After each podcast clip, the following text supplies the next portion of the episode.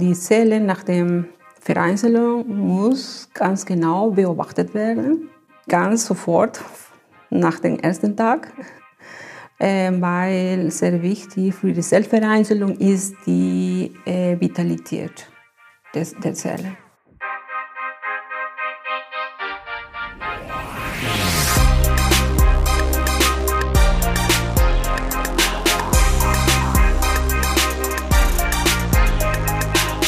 ZukunftsmacherInnen, der Alumni-Podcast der TU Berlin.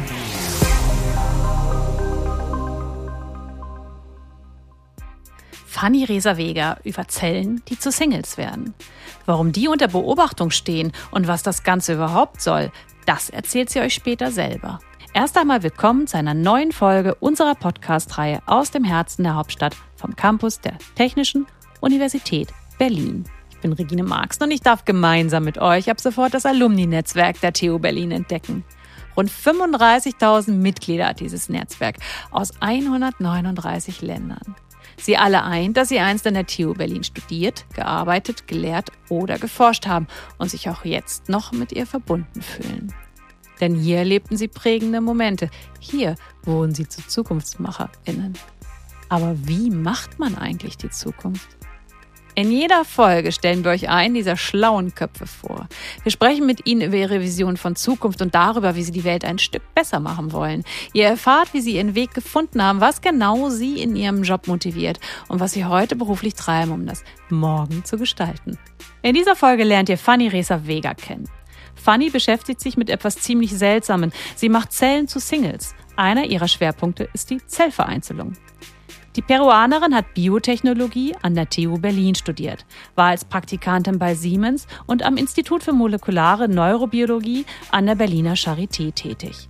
Seit vier Jahren arbeitet die 46-Jährige bei Invivo Biotech Services als technische Mitarbeiterin. Meine erste Frage an Fanny lautet: Fanny, was kann die Singlezelle besser als die verpartnerte und wie überzeugt ihr die Zelle davon, Single zu werden? Äh, die Zellvereinzelung ist eine gute Methode, um ein, eine einzelne Zelle zu studieren, zu analysieren. Äh, die Zellvereinzelung gibt man die Möglichkeit, ihre Genom oder die Transkriptom und die Proteom von einer einzelnen Zelle zu studieren. Dadurch kann man äh, viele verschiedene Informationen kriegen, die heutzutage in der modernen Medizin, in dem Forschungsweg, bei dem diagnostischen Weg äh, eingesetzt werden können.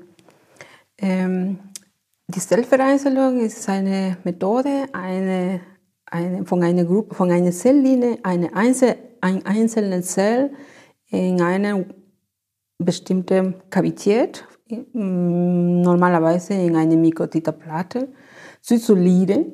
Ja. Aber dafür werden, müssen wir erstmal so verdünnen bis einer Grenzkonzentration, sodass wir am Ende nur eine oder fast keine Zelle in eine Kavität von der mm, Mikrotiterplatte kriegen können. Also auf so einer kleinen Platte, wie ich sie aus Laborfilmen kenne. Genau, 96 Well-Platte. Mhm. Genau. Und die so unter Mikroskopen liegen. Genau, okay. die, wir, genau, die Zelle nach der Vereinzelung muss ganz genau beobachtet werden. Äh, ganz sofort nach dem ersten Tag, äh, weil sehr wichtig für die Zellvereinzelung ist die äh, Vitalität des, der Zelle. Mhm. Äh, die Zellen haben verschiedene ähm, Aktivitäts- äh, oder Stoffwechsel. Wechsel. Deswegen müssen wir ganz genau beobachten, mikroskopisch, wie sie wachsen, die Vitalität und so weiter kennen. Das richtige Futter, Medium auswählen und so das am Ende und mikroskopisch beobachten. Und in unserer Firma produzieren wir monoklonale Antikörper.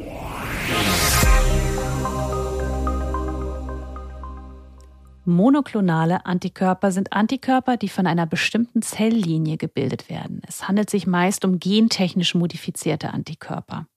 Sie werden sowohl in der Diagnostik als auch in der Therapie eingesetzt und sind ein wichtiger Bestandteil der Erforschung der Individualmedizin. Die trägt oft auch den Titel personalisierte Medizin und verfolgt den Ansatz einer optimierten Prävention, Diagnostik und Therapie auf Grundlage der individuellen Besonderheiten des Patienten. Dafür brauchen wir Klone, die ganz gut eine monoklonale Protein äh, produzieren können. Genau, das ist unsere, meine Arbeit gerade. Mhm. Also du vereinzelst die Zelle und aus dieser Zelle kann man dann den Antikörper genau. erschaffen. Ja, ja. Also ganz simpel ausgedrückt. Ja, genau. Sie sind Säugetierzellen. Mhm. Ähm, Zum Beispiel eine Maus. Genau, sie sind Hybridomzellen. Was sind Hybridomzellen? Die manuelle Zellvereinzelung geschieht oft auf Grundlage der sogenannten Hybridomtechnik. Das ist ein Verfahren zur Herstellung von monoklonalen Antikörpern. Bei der Hybridomtechnik werden Antikörper produzierende Zellen, sogenannte B-Zellen, mit Myelomzellen, das sind Krebszellen, fusioniert, woraufhin quasi unsterbliche Hybride entstehen, die monoklonale Antikörper produzieren. Ja, sie sind eine Fusion von einer hm, normalen Plasmazelle mit einer äh, Tumorzelle. Das heißt, und dann, das ist die, die, die beiden Zellen wurden fusioniert mhm. und kriegen wir am Ende eine Hybridomzelle, die beide Eigenschaften haben. Und das ist unsere, unsere Zelllinie, die wir haben. Unsere Zelllinien sind verschieden. Ne? Ja, das heißt, die Bettzellen, ja, sie, haben, sie produzieren ja Antikörper und die ganz gezielt ähm, eine bestimmte Antigen binden oder erkennen können. Mhm. Und unsere monoklonalen Antikörper, ja, und die monoklonalen Antikörper binden ja ein einzelne Epitop auf den Antigen. Und diese Zelllinien, deswegen haben ihre eine bestimmte Eigenschaft. Und, und die Idee ist, aus diesen Zelllinien einzelne Klone zu kriegen, die die genaue Eigenschaften von den Zelllinien haben. Aber mit neuen, mit neuen und besseren Eigenschaften. Mehr Produktion von Proteinen, das heißt von monoklonalen Antikörpern und oder äh, sie, sie sind mehr, mehr vital, weil die Vitalität sehr wichtig ist für, die, für, für, für, für alle, für die Forschung, für die Produktion und so weiter. Und das ist unsere Aufgabe, mehr vitale Zellen mit hoher Stabilität. Wir sprachen schon von äh, Krebszellen. Millionenzellen. Millionenzellen. Ja. Mhm. Ist das der Bereich, in dem du hauptsächlich arbeitest? Nein, sondern wir, wir produzieren mehr monoklonale Antikörper. Das ist unsere Aufgabe. Ne? Monoklonale Antikörper, die, für, die in verschiedenen Bereichen, in Instituten, in der Medizin und so weiter benutzt werden. Sie sind vielseitig einsetzbar. Genau, monoklonale Antikörper ist, finde ich, ein sehr tolles Werkzeug für, für, die, für die Medizin und Forschung. Und du äh, produzierst diese Antikörper im Auftrag von einem Kunden, der deinen Arbeitgeber mhm. anspricht. Mhm. Ja. Okay, das heißt, du arbeitest jetzt nicht an einem bestimmten Forschungsprojekt durch, sondern hast da ganz, ganz viele kleine Antikörper. Wir haben ja ein paar Projekte sowieso. ja, äh, weil sowieso haben wir auch äh, Kunden aus den, äh, von den Charité mhm. Berlin und dann ähm, ich habe zum Beispiel mit Celluloplasmin auch ein bisschen auch selber gearbeitet und dann wir entwickeln zusammen mit den Charité auch neue eine wir forschen eigentlich und äh, wie kann man auch äh, eine bessere monoklonale Antikörper zu kriegen. Wir, wir machen auch eine diese Studien parallel auch. Ja, wir haben ja wir haben ein paar Fälle ein paar Forschungsprojekte. Forschungsprojekte, genau. Ja, so wie, ja, genau. Aber das ist ganz spannend, denn von außen bei der Vorbereitung habe ich gedacht, du produzierst halt Antikörper für bestimmte Krankheitsbilder, aber du forschst dann ja wirklich an der Herstellung von Antikörpern selber, also wirklich an der Basis sozusagen. Ja, genau. Mm. Und das ist auch, ähm, ich, als ich meine Diplomarbeit an der Charité gemacht hatte, habe ich auch selber auch über die, die Proteinforschung gemacht. Da habe ich ein Protein über die YY2. Über die bitte was? YY2. Das ah. ist die, äh, der Name von dem Protein, ah. des Proteins. Und die, äh, dieses Protein habe, habe ich ganz gut geforscht, dann studiert und äh, deswegen denke ich, dass die monoklonalen Antikörper ganz gut auch in den Forschungsweg nutzen kannst. Äh, und ähm, ja, und die, deswegen wollte ich auch ein bisschen auch mehr lernen, wie eine Antikörper produzieren kann und äh, vielleicht für meine für einen bestimmten Aspekt zu nutzen. Ja, ja. Hm. ja das ist die eine Kombination. Alles im Bereich Proteinforschung.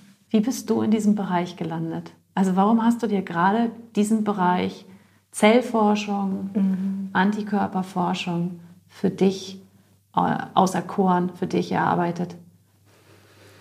Weil, ja, das macht mir total Spaß. Es ist total interessant für mich, ähm, zu wissen, wie kann man ganz genau einen, einen ja, ich glaube, die Idee kam, als ich noch Studentin war. Äh, Studentin war an der TU Berlin. Ich habe medizinische Biotechnologie studiert und dann hatten wir auch viele Kurse über Zellkultur und dann genau über Signaltransduktion oder Proteinforschungen haben wir auch viel gemacht und deswegen äh, hat mir viel auch das Interesse hatte ich von Anfang an gehabt und deswegen habe ich auch gezielt im Bereich Proteinforschung ein Praktikum an der Charité gesucht. Ne? Ich habe gesucht und dann habe ich ein Institut von äh, Anatomie an der Charité eine Stelle als Praktikantin gefunden. Und dann haben wir auch mit der Proteinforschung angefangen, ne? Zellkultur von Anfang an und äh, auch mit den mikroskopischen Methoden und ja, so hatte ich die, so, so hat an, angefangen. Ich glaube, seit der Zeit meines Studiums. Es ist ja eine Arbeit, die dann doch viel im Labor stattfindet, oder? Ähm, da arbeitet man doch viel genau. für sich alleine oder arbeitet man da auch viel in Teams? Man muss viel alleine arbeiten, aber trotzdem musst du sowieso in Teams arbeiten, weil diese, die Arbeit ist nicht nur das, ähm, einzelne Klonen zu, zu schaffen, sondern muss auch verschiedene, auch danach Schritte durchführen, zum Beispiel Filtration, erstmal hochziehen, filtrieren, danach musst du aufreinigen und sie sind ja verschiedene Methoden. Und dafür brauchst du ja sowieso in Team arbeiten. Oder kannst du, wir nutzen auch die Leisetechnik auch Technik auch, auch so erkennen, die Produktivität von unseren Klonen und so. Deswegen, trotzdem, äh, trotzdem muss man muss im Team arbeiten. Ja. Weil das ist nur der Einzelne, was ich gerade erzählt hatte, das ist nur der Anfangsphase.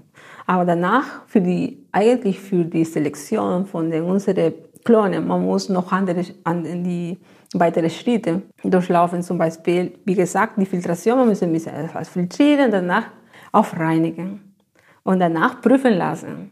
Ja, oder einen Leiser-Test machen. Das ist noch weitere, weitere Schritte.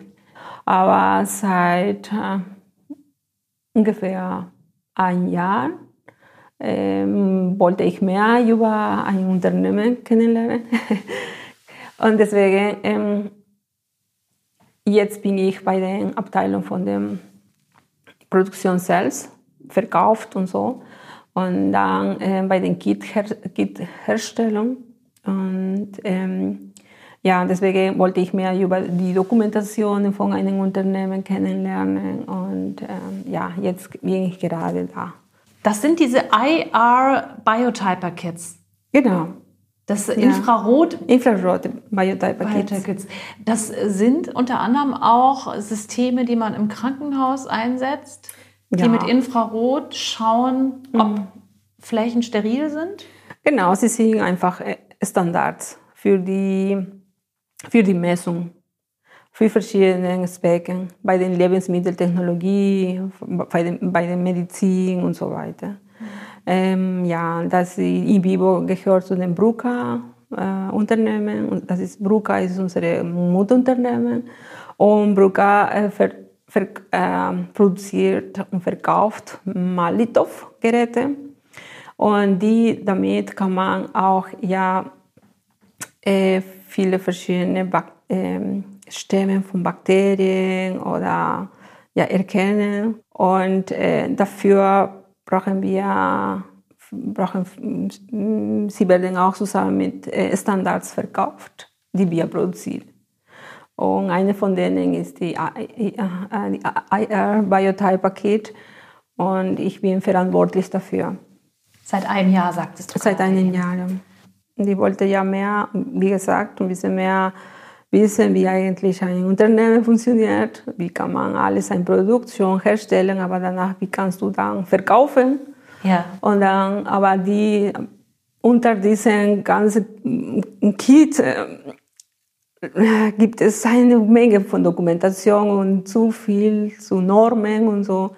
Und dann, die, man muss immer, ja, man muss sowieso lernen. Ist das so, wie du es dir vorgestellt hast, oder wünschst du dich manchmal in dein Labor zurück? Ich glaube, ich glaube, ich bin ein Mensch, der mehr Richtung Forschung ist, ne? weil ich hatte gute Erfahrungen in der anderen Charité gemacht. Ne? Ich wollte erstmal auch eine Promotion weitermachen, aber die Zeit fällt mir. Ähm, aber ich, deswegen, äh, aber ich trotzdem, ich bin total zufrieden, äh, weil jede, jeden Tag lerne etwas Neues. Ne? Weil das ist nicht nur wichtig, das zu produzieren oder so, wie eigentlich eine Grundlageforschung ist und so, auch die Anwendung und vielleicht wissen, wie kann man alles, äh, der Ertrag, das heißt, wie kann man verkaufen und so. Warst du schon immer so ein erkenntnisorientierter Mensch? Ja, ich denke, ja. ich war sehr neugierig immer. ja, ähm, ähm, ich denke, ich war von Anfang an immer so. äh, ich wollte immer viel gucken, äh, lernen, mit viel interessieren mich auch die Kulturen. Ja. Deswegen, Nicht nur die Zellkulturen, na, sondern auch die, die, die Kultur selbst. Und ähm, ja, ich denke, im Leben gibt es viel zu lernen. Jeden Tag lerne ich. Und äh, nicht nur im Bereich meinem Studium und so, sondern auch im Menschenbereich, wie mit den Leuten äh, besser, also was eigentlich die Gesellschaft funktioniert und so. Das, das interessiert mich auch. Ich beobachte sehr, sehr doll auch, wie eigentlich alles läuft. So, ich erziehe auch meine Kinder alleine und dann ich muss auch viel, aber auch ein bisschen ein bisschen, wie eigentlich, wie eigentlich das Gedanken läuft und so. Und das interessiert mich sehr. Zu deinen Kindern kommen wir gleich noch. Äh, mir ist aufgefallen, du bist, du bist auch so ein Mind-Mapping-Typ. Ne? Du bist sehr strukturiert und wenn du sprichst, malst du gleichzeitig auf. Also ein sehr analytischer Charakter offensichtlich. Du hast ja aber auch angefangen mit Mathematik als Studium, damals in Peru. Du kommst ja aus Peru ursprünglich, oder? Ja, Genau, ja, Mathematik war meine Leidenschaft von Anfang an, als ich noch in der Schule war. Und ähm, ich dachte, ich werde eine große Mathematiker sein oder so. Äh, deswegen habe ich angefangen ein Studium an der Universität San Marcos, in, in Mayor de San Marcos in Lima, Peru. Äh, und habe ich Mathematik drei Jahre lang studiert und, aber danach kam die Idee, hierher zu kommen. Ja, das Problem, das politische und wirtschaftliche Problem von Peru hat mich gesprungen. Ich dachte, ich kann mehr. Ich kann vielleicht in einem tolle Universität mehr lernen und so. Und deswegen habe ich meine Dokumente hierher geschickt zu der TU Berlin. Und ein Monate später habe ich eine Einladung per Post bekommen von der TU Berlin. Äh, und mit der Einladung für eine ähm, Aufnahmeprüfung für die Studiencollege hier an der TU. Und damit habe ich ein Visum für mich gekriegt für meine Tochter. Ich hatte schon eine kleine Tochter damals, sie war vier Jahre alt. Und nur für diese, für diese Prüfung.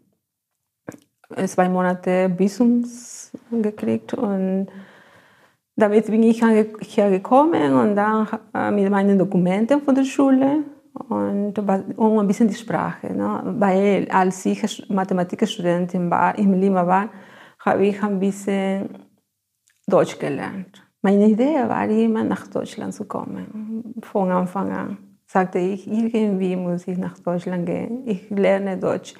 Und Samstag habe ich Deutsch gelernt. Und im Laufe der Zeit, in diesen drei Jahren, habe ich äh, auch ein Zertifikat in, in dem Goethe-Institut in Lima gekriegt, als an die Grundstufe. Aber das war gut. Und dieses, dieses Zertifikat zusammen mit meinem äh, meine Schulzeugnisse habe ich hierher geschickt und danach habe ich die Einladung bekommen.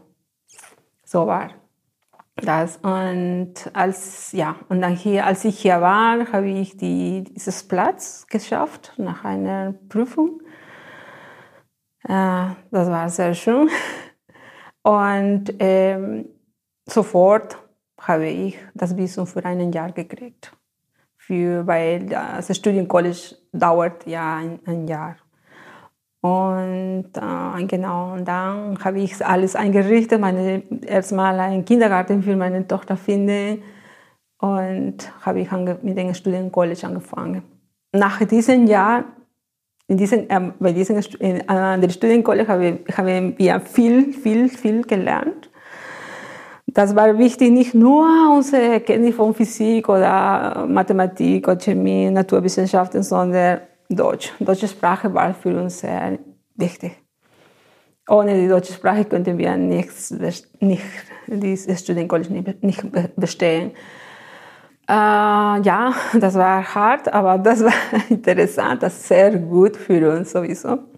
Und fast die ganze Klasse haben wir geschafft äh, diese Studiencollege, das Studiencollege zu, zu beenden. Äh, und ähm, dann kam die Aufnahmeprüfung äh, auch für die, für die Uni selbst. Und es war drei Jahre, drei Tage lang äh, Prüfungen, lange Prüfungen von verschiedenen Fächern, Mathematik, Physik, Chemie, Deutsch und und dann am Ende habe ich meinen Platz an der TU Berlin für die Biotechnologie geschafft. Warum bist du äh, direkt an die TU gegangen oder hast du noch andere Universitäten in Deutschland mhm. dir herausgepickt? Weil um die TU, die Freunde, die ich hatte, also ich habe mich auch ein bisschen so ein bisschen erwähnt, auch die Familie ein bisschen erwähnt, guck mal die TU oder so Bekannte, alle, auch in Medien.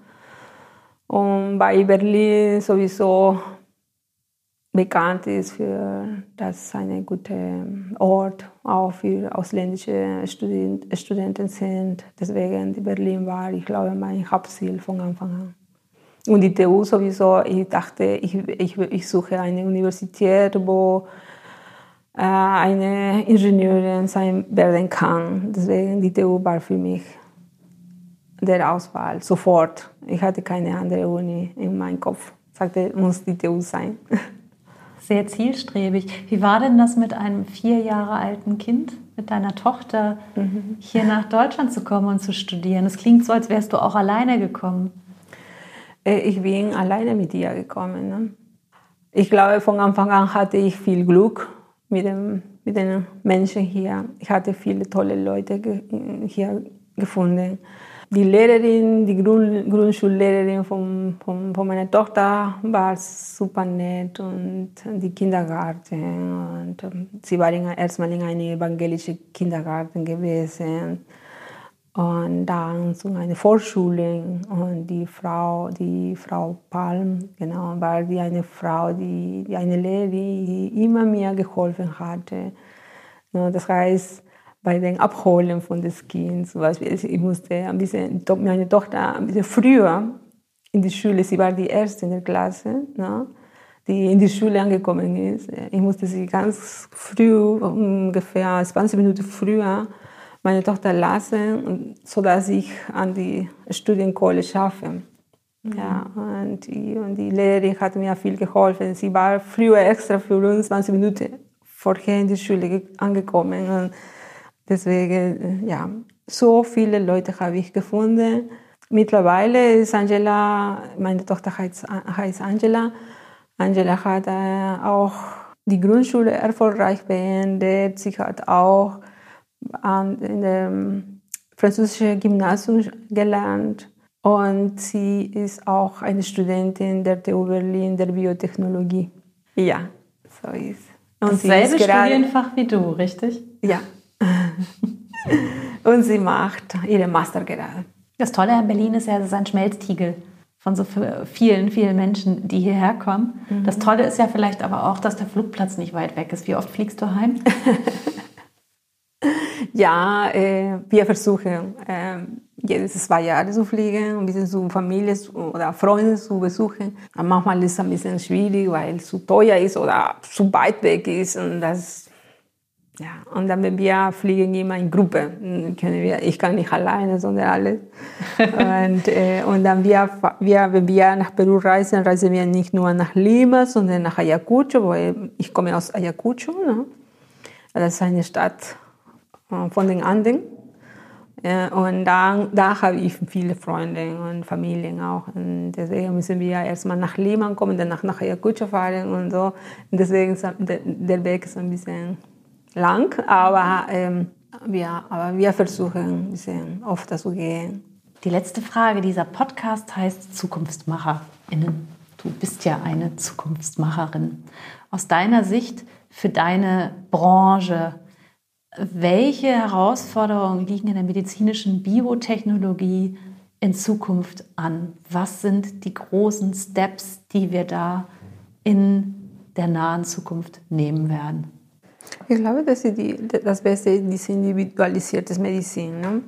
Ja, weil ähm, mit dem Einsatz von, von, den, von einer Vereinzelung, von dem Studium, von einer Einzelzelle, es gibt man viel Informationen. Ganz gezielt kannst du die Informationen, Infos kriegen, sodass du am Ende eine individualisierte Therapie schaffen kannst. Das ist, das, ich glaube, das, das ist die Idee von dem, von dem Ganzen.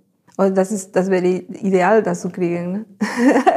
Obwohl gibt es viele andere ähm, Nachteile. Man muss viel ethisch arbeiten damit. Ne? Vorsichtig sowieso. Ja, weil man kann nicht so einfach alles studieren, reklamieren und alles machen, was du willst. Ne? Mit bei der Biotechnologie, man muss viel ethisch, mit Ethik arbeiten. Es bleibt spannend in deinem Bereich, definitiv, oder?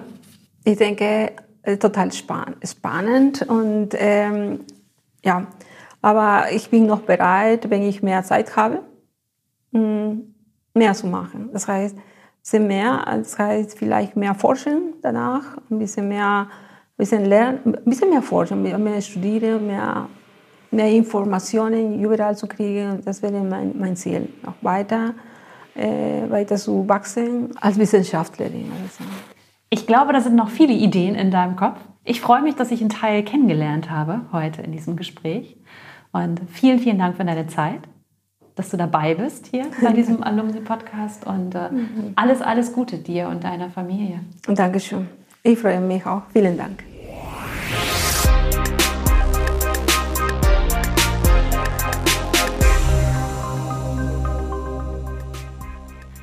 Fanny Reser-Weger und die Weisheit der Zellen.